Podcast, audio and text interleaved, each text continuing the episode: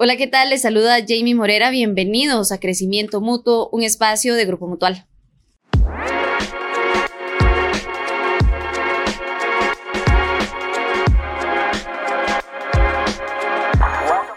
Hoy nos acompaña don Juan Madrigal, mejor conocido como Juan Cuentacuentos. Así es. Gestor y director de Alajuela Ciudad Palabra, quien impulsa este proyecto tan lindo donde busca mantener vivo la cuentería. Don Juan, bienvenido. No, gracias a ustedes por la por la invitación. Es importante siempre estar este, contándole a la gente lo que hacemos en Alajuela Ciudad Palabra y es importante que estén en el imaginario de la gente también, porque como decís vos, este, trabajamos en mantener la cuentería, la, la narración oral, el encuentro cara a cara, que eso me parece que sigue siendo importante. Y es que son 40 años contando historias. Yo sí, Parece mentira, ah, empecé en el kinder. Nah, no, sí, 40 años contando historias, sí, este, y me encontré con la cuentería así como de esas cosas que le pasan en la vida. Yo no sé si una casualidad o una diosilidad, pero me encontré con este hermoso arte tan viejo como el hombre mismo, porque la cuentería o el arte de narrar historias es tan viejo como el hombre mismo. Al principio en la tribu los más importantes era el primero, el guerrero, el jefe, por guerrero era el jefe, pero el segundo en importancia era el narrador de historias, porque era el que mantenía la tradición oral de los pueblos. No había escritura, no había nada para grabar, entonces era la oralidad la que prevalecía. Y por eso tenemos historias desde, bueno, de Homero y más allá, ¿verdad? Con la Ilíada y la Odisea, que eso se contaba viva voz en los pueblos. Lo que pasa es que, bueno, la sociedad cambia, ya viene la escritura, ya la gente se pone a leer y, bueno, todavía viene la tecnología que eso hablaremos ahora en un rato. Sí, exacto. Don Juan, pero ¿cómo se da cuenta usted o en qué momento se da cuenta ese gusto por la lectura o más allá de la lectura por los cuentos, de transmitir esas historias y cómo captar la atención pues desde los más pequeños hasta los más grandes contándole una historia. Vieras que te decía que era una diosilidad, una casualidad también, porque yo quería ser veterinario. Ese era mi, mi, rollo de vida. Incluso tengo un técnico veterinario del Colegio Técnico Agropecuario de Pocosí. Ahí fui a estudiar a, mis, eh, hice el, hasta sexto año y, me gradué como técnico veterinario. La idea mía era venirme después de Guaples para acá a, seguir estudiando veterinaria. Trabajé en el Ministerio de Agricultura y Ganadería como, como técnico veterinario. Pero en ese devenir de la vida ahí se me presentó este, ¿qué? Eh, un grupo que había, y por eso yo creo fielmente en los grupos juveniles, sean de que sean, sean católicos, sean cristianos, sean de taekwondo, sean de fútbol, sean de lo que sea. Eh, creo que la unión de pares a nivel positivo es muy bueno y las comunidades tienen que, los que son líderes tienen que luchar por eso, porque si no se buscan otros pares negativos, ¿verdad? Este, y estando ahí en, un barrio que se llama Las Cañas, aquí en Alajuela, eh, había un grupo juvenil católico, se llamaba Antorcha, y por esos azares del destino estuve en el grupo, conocí a una muchacha. Ah, Ese es el problema mío, las mujeres. Era catequista y me invitó a dar catecismo con ella y yo obviamente le dije Bueno, le iba a llevar por los pasos del tiempo. Pues, bueno, me, iba a llevar por los pasos. Bueno, pero yo llegué a, a, ayudarle, digo, ¿verdad? ayudarle, pero ella ese día me dijo algo que me comprometió me sacó de la zona de confort porque yo quería ser veterinario, nada que ver con la literatura. Me dijo, léales el cuento del día. Yo no sabía que todos los, todos los días, todas las semanas se les leía un cuento este, con este, perfil religioso. Y yo senté a los chicos y les puse a leer, porque yo todo decía que sí, obvio, ¿verdad? Yo nada, ni un paso atrás, ¿verdad? Entonces yo les dije que sí, que le leía la historia, y, pero seguro leía muy mal, porque no me ponía atención, nada. Entonces eso lo descubrí el primer día, verás qué interesante, porque yo le cuento esto a la gente y parece como, como una cuestión del destino, ¿verdad? Porque yo ese día me di cuenta que estaba con, leyéndoles y no estaba viéndolos a los ojos. Entonces dije yo a mí mismo, voy a cerrar el libro y les voy a contar esto que estoy viendo. Y cerré el libro y empecé a contarles y ahí tuve más atención del público. Obviamente yo no sabía contar cuentos, ni sabía que existía todo un movimiento mundial de narradores orales, ni el juglares, ni nada de eso. Yo no sabía, yo quería ser veterinario. Y ese día, contándole a los chicos, me di cuenta que me ponía atención, pero más o menos, porque siempre hay chicos como yo ahí sentados, ¿verdad? Que, que quieren este, venirse abajo toda la historia. Entonces, este, les dije, ese primer día, por eso es el Big Bang de ese día, les digo a los chicos, vea, chicos, yo voy a contarles la historia Pero si muevo el dedo meñique, yo me convierto en un monstruo. Ustedes salen corriendo, corren por toda la cuestión. Y cuando toco a algunos, ya terminó el juego y se vienen a sentar otra vez. Así los mantuve. Eso se llama interactividad. Y yo no sabía ni qué se llamaba eso, lo hice siempre, no sé, como un conocimiento ancestral, es como extraño. Ahí empecé a contar cuentos. Ese día, entonces la semana siguiente me dice, pero usted lo hace muy bien. Ah, estaba funcionando. Ah, estaba funcionando. Entonces, este, fui el otro semana a hacer lo mismo, a contar un cuento, ya me preparé un poco más. Y yo decía, ¿por qué los compañeros y las compañeras de catequesis no lo hacen si es tan fácil? Para mí era muy fácil, es como extraño eso, ¿verdad? Y así empecé. Y entonces de los otros grupos de la misma catequesis me llamaban para que fuera ese mismo día a contar el cuento que llevaba listo. Y pero ¿por qué no lo hacen ellos? Así empezó esto. El año siguiente me llamaban de otras comunidades y entonces decían, ahí en las cañas hay un ángel que se llama Juan que cuenta cuentos. Y la gente me puso Juan cuenta cuentos. Así empezó la historia de la vida, pero quería ser veterinario. Todavía no, me lo había quitado hasta ese momento. Pero a mí me parece que es un, realmente de admirar todo esto que hace con la niñez y el compromiso que tiene, no solo con ellos, sino también con las tradiciones del país.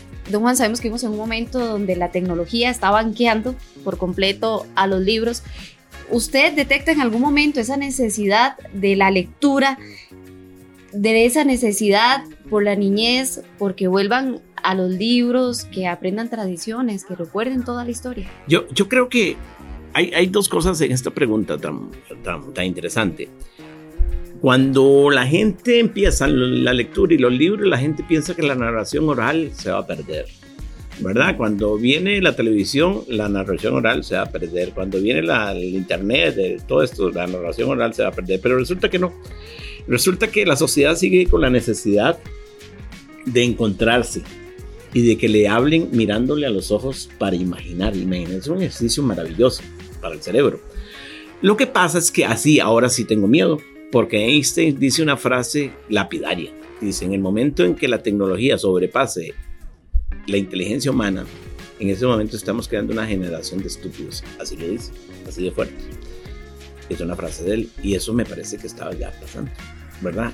Perdonando, ¿verdad? Y respetando toda la cuestión, porque a mí me parece que la tecnología es muy importante, pero no por eso va a matar esto lo humano, lo cercano, ¿verdad? Pero aún así, los adultos, las personas adultas y los que tenemos ese liderazgo en la sociedad, instituciones públicas y privadas, tenemos que volver a ver eso. Y volver y trabajar a contrapelo con esto, porque no podemos darle un celular a un niño de un año, de dos años. No, ya he sabido por la neurociencia que eso es muy peligroso, crea acción el cerebro. ¿Qué, qué pasa con cuando se le da un celular a un niño? Vean, muchas cosas. Adicción, este, necesitan siempre más, se, se aíslan, eh, no hablan, tienen poco léxico.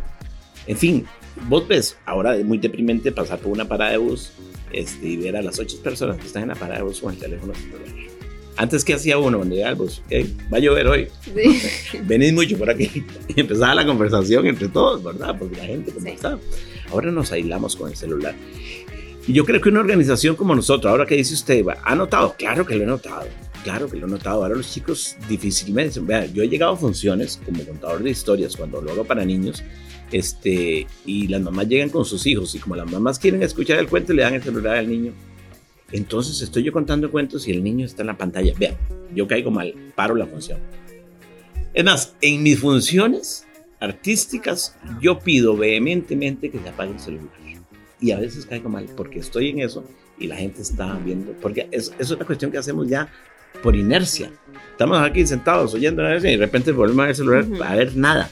No sé, yo una vez leí que nos hacemos este gesto de ver nada, lo hacemos no sé como 350 veces al, al día y a veces a ver nada. Entonces yo creo que sí, deberíamos de poner las barbas en remojo y decir, ¿qué vamos a hacer contra eso? Nosotros hacemos a la juela la palabra.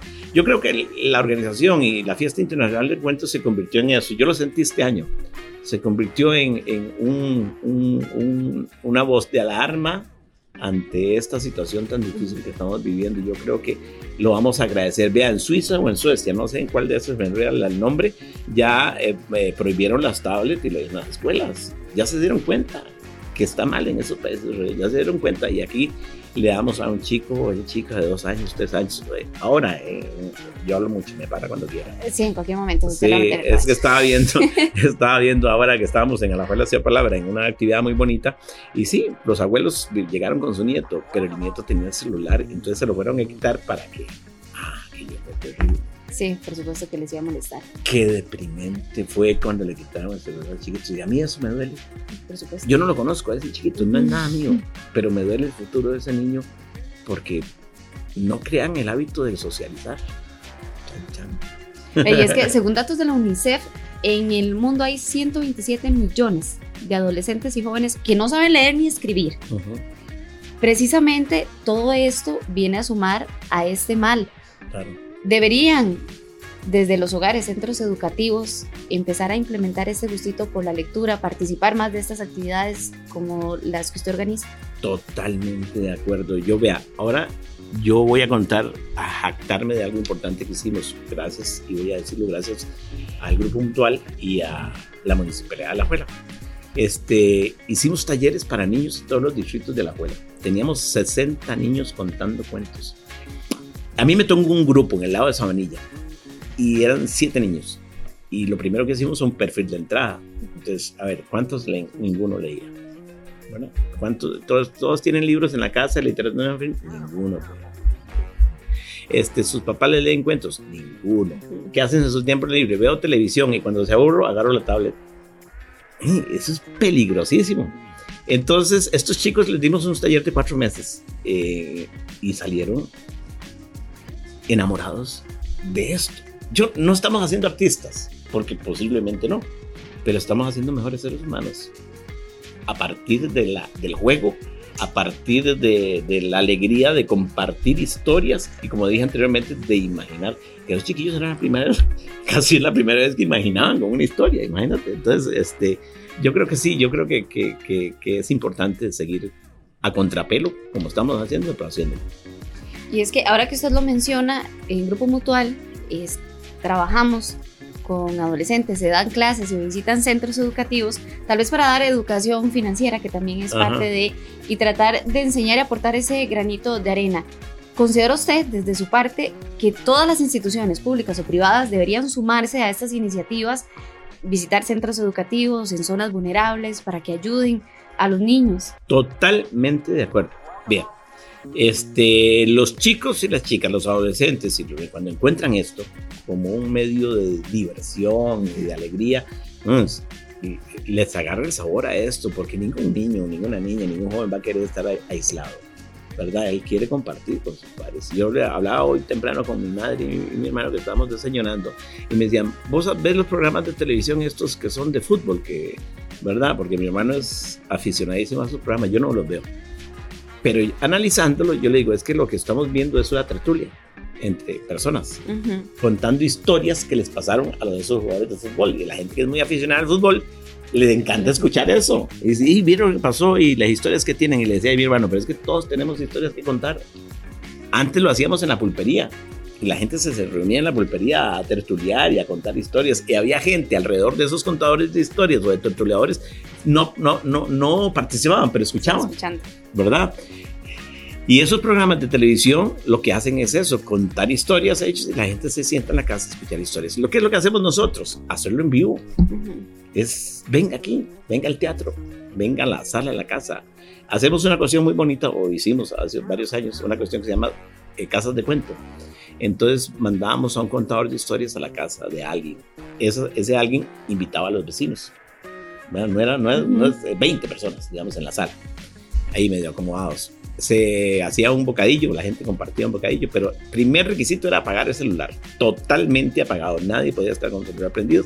Entonces el contador de historias era como un embajador de la palabra y llegaba a contar historias, pero incitaba a que la gente conversara. Vea, Jamie y la gente que nos está escuchando, las tertulias se, se, tenían que terminar a las 12 de la noche, una de la mañana. La gente no quería dejar de conversar porque venían. Hay, hay hay gente en esas tertulias que no conocían historias de la mamá o historias del abuelo, cómo se conocieron la abuela y la abuela, cómo se enamoraron los abuelos, por ejemplo. Qué historia tan bonita. ¿Quién la conoce? ¿Verdad? Entonces, eso es lo que hacemos nosotros, tratar de, de revertir eso y volvernos más humanos, yo creo que porque nos estamos este, automatizando, es la palabra, ¿sí? y volvernos más humanos.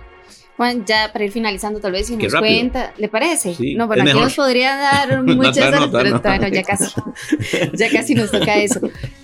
Si nos cuenta un poquito sobre Alajuela Ciudad Palabra, dónde se presentan, dónde pueden ir los papás, los niños. Sí, Alajuela Ciudad Palabra es una organización em, em, cultural que trabajamos todo el año en actividades en pro de la narración oral y del encuentro social.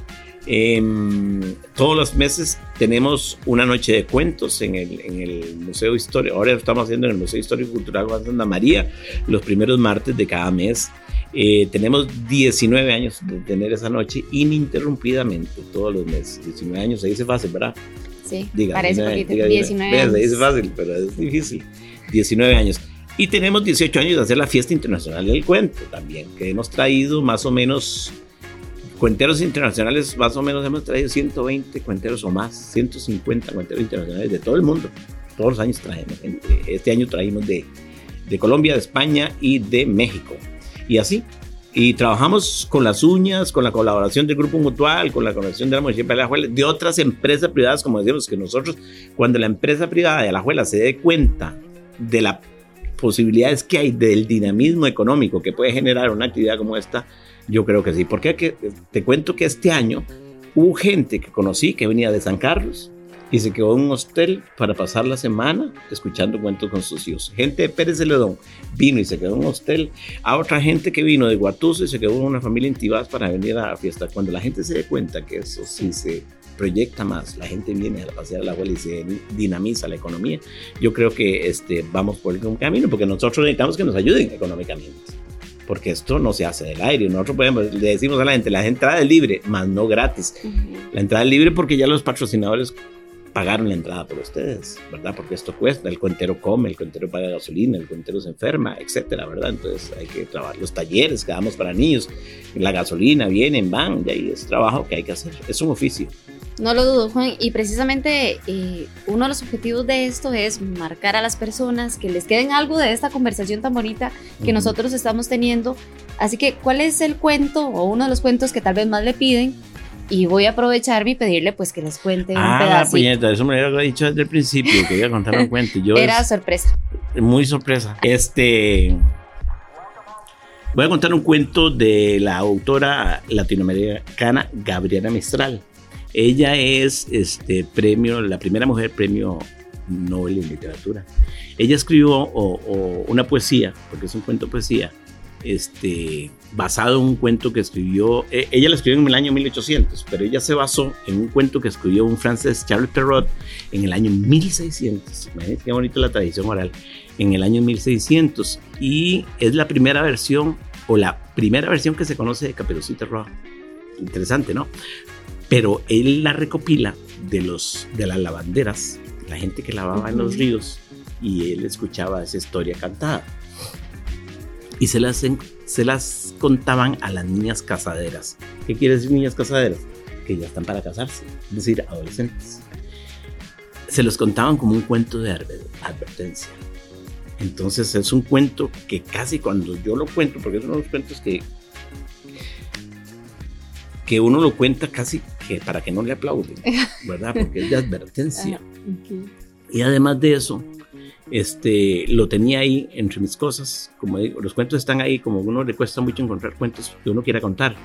Y lo tenía entre los cuentos, entre la lista. Y ahora que se perdió la niña, que no ha aparecido, este, dije, es momento de sacar ese cuento y contar. Capricita Roja, da, visitar a la abuela, que en pueblo próximo sufre de extraño mal. Capricita Roja, la de los rizos rubios, tiene el corazoncito tierno, panal. A las primeras luces se ha puesto en camino y va recorriendo el bosque con pasito audaz. Sale a su paso Maese Lobo. Caperucita, cuéntame, ¿para dónde vas?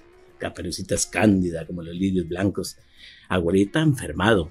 Le llevo un pastel que se derrita en miel. Ahora, entre el bosque descurriendo va alegre Caperucita, recogiendo vallas rojas, cortando flores y le distrae una mariposa de colores que le hace olvidarse del encuentro traidor. Mientras tanto, el lobo ya ha pasado el molino, el cerro y el alcor. Y toca la puerta de la abuelita, pobre abuelita. Está indefensa, ¿quién la va a defender? La puerta le abrió. Y el lobo se la come, riendo despacio, entera. Y se ha puesto enseguida sus ropas de mujer. Tocan dedos menudos la entornada puerta. Pasa, la voz es fuerte, pero abuelita está enferma, piensa la ingenua niña. La niña ha entrado. Deja los pastelitos, ven a entibiarme el lecho. La niña cede a aquella, aquella oferta de amor. De la cofía salen orejas feas y negras. Abuelita, decirme, ¿por qué esas orejas tan grandes? Corazoncito mío, para escucharte mejor. Los ojos se dilatan del lobo. El nervio de la niña y el temblar de la niña se los dilata también. Abuelita, decidme por qué esos ojos tan grandes, corazoncito mío, para mirarte mejor. El lobo ríe, enseña sus dientes blancos con un extraño fulgor. Abuelita, decidme por qué esos dientes tan grandes, corazoncito mío, para comerte mejor. El lobo con sus pelos ásperos abraza a la niña. El cuerpo trémulo de la niña. Le ha molido las carnes, le ha molido los huesos y ha estripado como una cereza su corazón. Yo sé que es de advertencia, pero para contar un cuento así, pues se requiere talento también. Don Juan, muchas gracias eh, por estar con nosotros, ya casi. Pero muchas gracias por estar con nosotros y que sean muchos años más contando cuentos. Y ahora sí, recuerde que si es crecimiento mutuo, es, mejor.